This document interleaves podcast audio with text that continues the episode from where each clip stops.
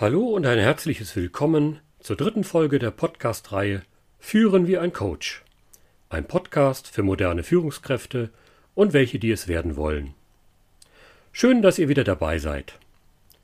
In dieser dritten Folge geht es um das Thema Resilienz. Was ist Resilienz und kann man Resilienz trainieren? Ich erläutere euch die wichtigsten Schlüsselfaktoren für eure seelische Widerstandskraft und gebe Tipps, wie ihr eure persönliche Resilienz als auch die eurer Mitarbeiterinnen und Mitarbeiter fördern könnt. Wie könnt ihr seelisch fit bleiben und Rückschläge gut wegstecken? Auf diese und ähnliche Fragen erhaltet ihr in den nächsten etwa 15 Minuten wertvolle Antworten.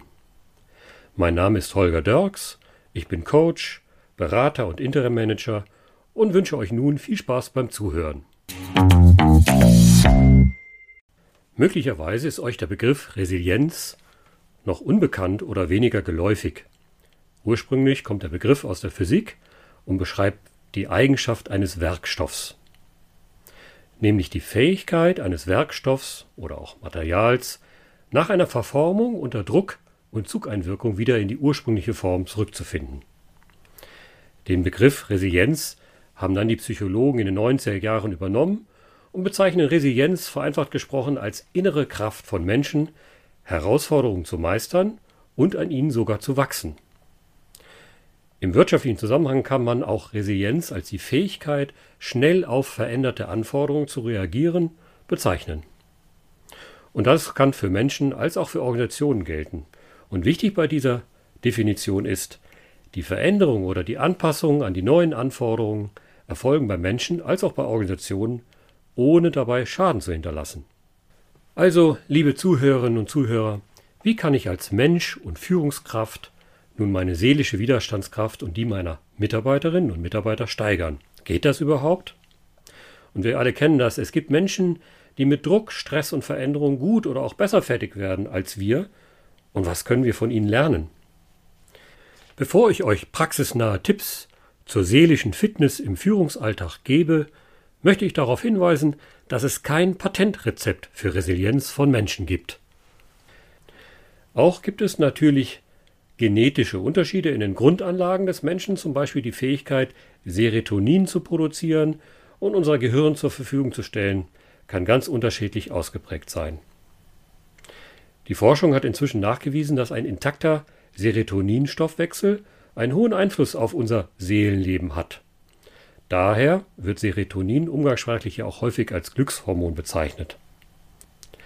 Doch was sind die von uns nun aktiv beeinflussbaren Resilienzfaktoren? Nachfolgend gebe ich euch einen Überblick der wichtigsten Schlüsselfaktoren für Resilienz. In den letzten Jahrzehnten haben eine Vielzahl von Wissenschaftlern und Trainern zum Thema Resilienz geforscht und dazu gibt es auch entsprechend viele Publikationen. Wer sich mit der psychischen Widerstandsfähigkeit von Menschen beschäftigt, kommt an den in den USA wirkenden Wissenschaftlern Dr. Karen Rivich und Dr. Andrew Chatté nicht vorbei. Einige Erkenntnisse aus der langjährigen Forschungsarbeit von Ravitch und Chatté an der University of Pennsylvania möchte ich hier auszugsweise vorstellen. Die erste gute Nachricht, jeder Mensch bringt zwar ein individuelles Maß an Resilienz mit, hat aber die Entwicklung seiner psychischen Widerstandsfähigkeit selbst in der Hand. Jeder kann lernen, schwierige Situationen besser zu meistern. Und auch die Hirnforschung beweist, dass sich Resilienz lernen lässt.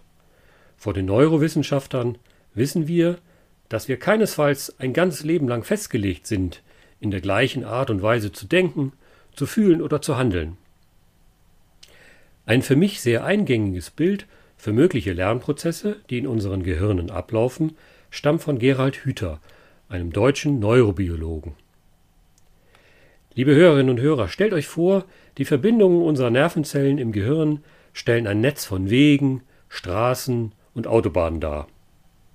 Die Autobahnen, das sind die sehr häufig benutzten Verbindungen zwischen den einzelnen Nervenzellen und sind daher bestens ausgebaut und werden in der Regel immer breiter. Und so entstehen durch immer gleiche Gedanken sozusagen Autobahnnetze oder eben wissenschaftlicher ausgedrückt neuronale Muster. Und Wege, die sehr selten oder immer weniger benutzt werden, wachsen mit der Zeit zu und verschwinden mitunter wieder ganz aus der Gehirnlandschaft. Werden nun neue Verbindungen zwischen den Nervenzellen durch häufige Benutzung verstärkt, spricht Gerhard Hüther von Bahnung. Es wird also ein neuer Weg durch bisher brachliegendes oder eben unwegsames Gelände gebahnt. Und dann lernen wir Neues und eingefahrene und häufig negative Denkmuster können durchbrochen werden. Was heißt das also für unsere persönliche Resilienzverbesserung? Ein erster wichtiger Schlüsselfaktor von Resilienz ist eine ehrliche Reflexion der Gedankenwelt. Liebe Zuhörerinnen und Zuhörer, es kommt darauf an, dass ihr eure Gedanken beobachtet. Die Gedanken sind dafür verantwortlich, wie wir uns fühlen und welche Handlungsoptionen wir für uns entdecken. Um sich seiner Gedanken in schwierigen Situationen bewusst zu werden, schreibt sie einmal auf. Und stellt ihr fest, dass ihr eine Art Autobahn mit vorwiegend negativen Gedanken ausgeprägt habt, versucht bewusst einen anderen, neuen Weg einzuschlagen.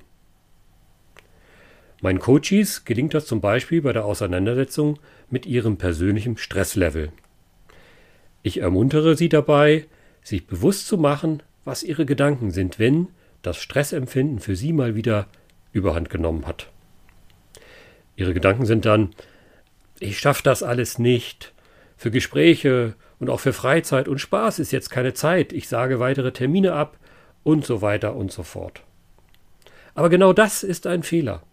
Abschotten, sich mit seiner negativen Gedankenwelt zurückzuziehen, führt nicht zu neuen Straßen in der Gehirnlandschaft. Es gilt dann, neues Denken an den Tag zu legen, sich beispielsweise ganz bewusst für den Austausch mit anderen Menschen zu entscheiden.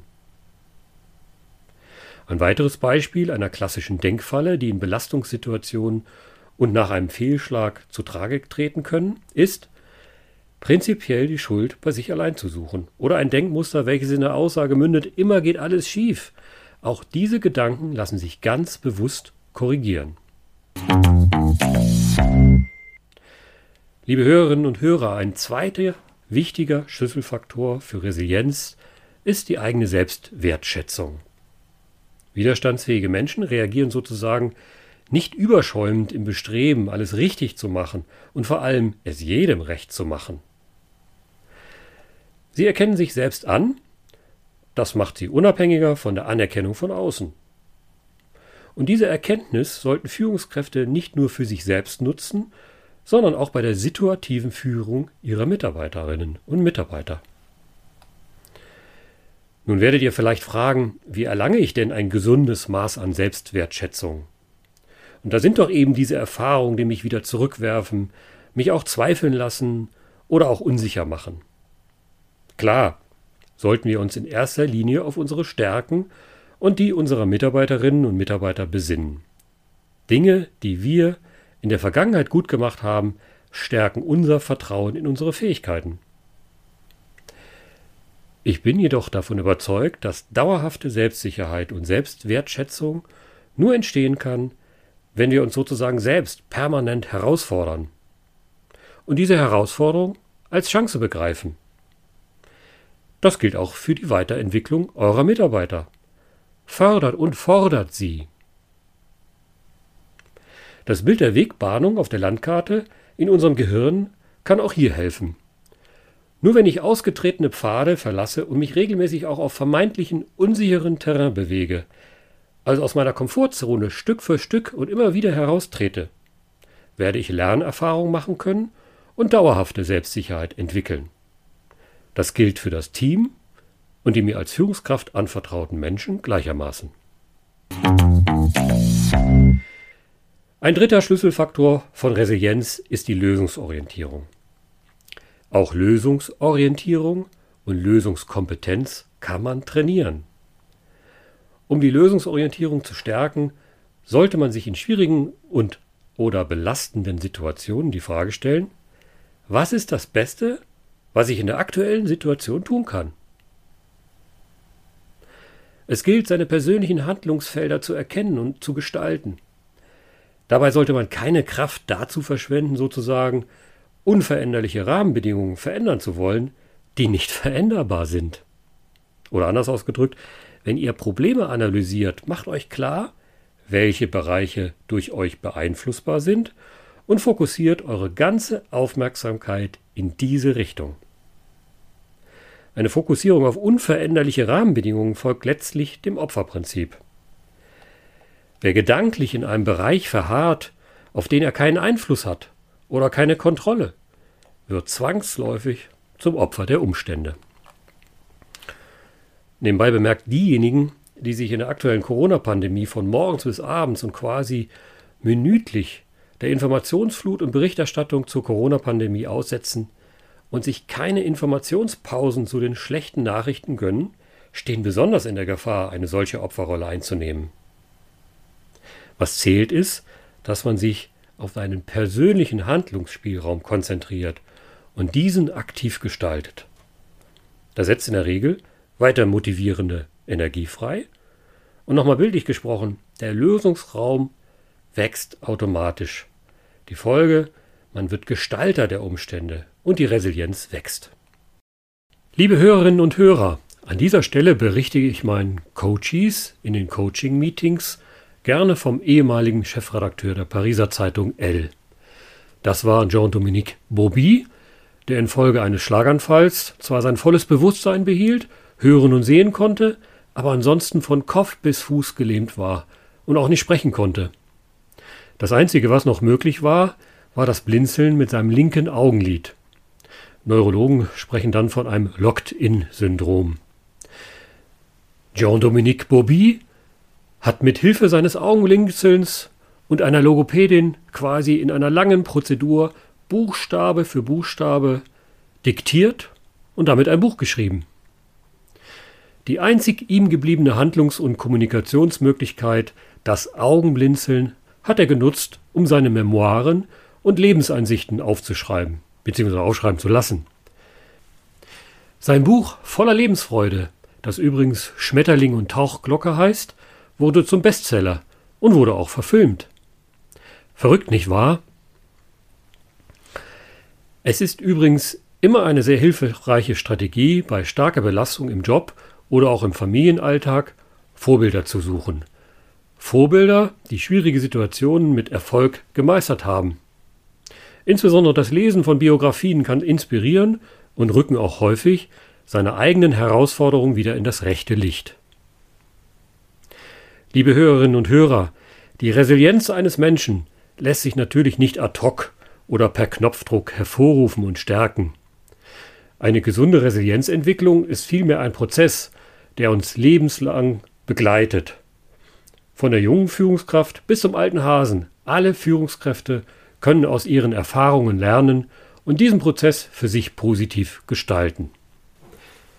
Die drei aus meiner Sicht wichtigsten Schlüsselfaktoren für Resilienz habe ich euch nun vorgestellt. Gerne fasse ich nachfolgend noch einmal kurz zusammen.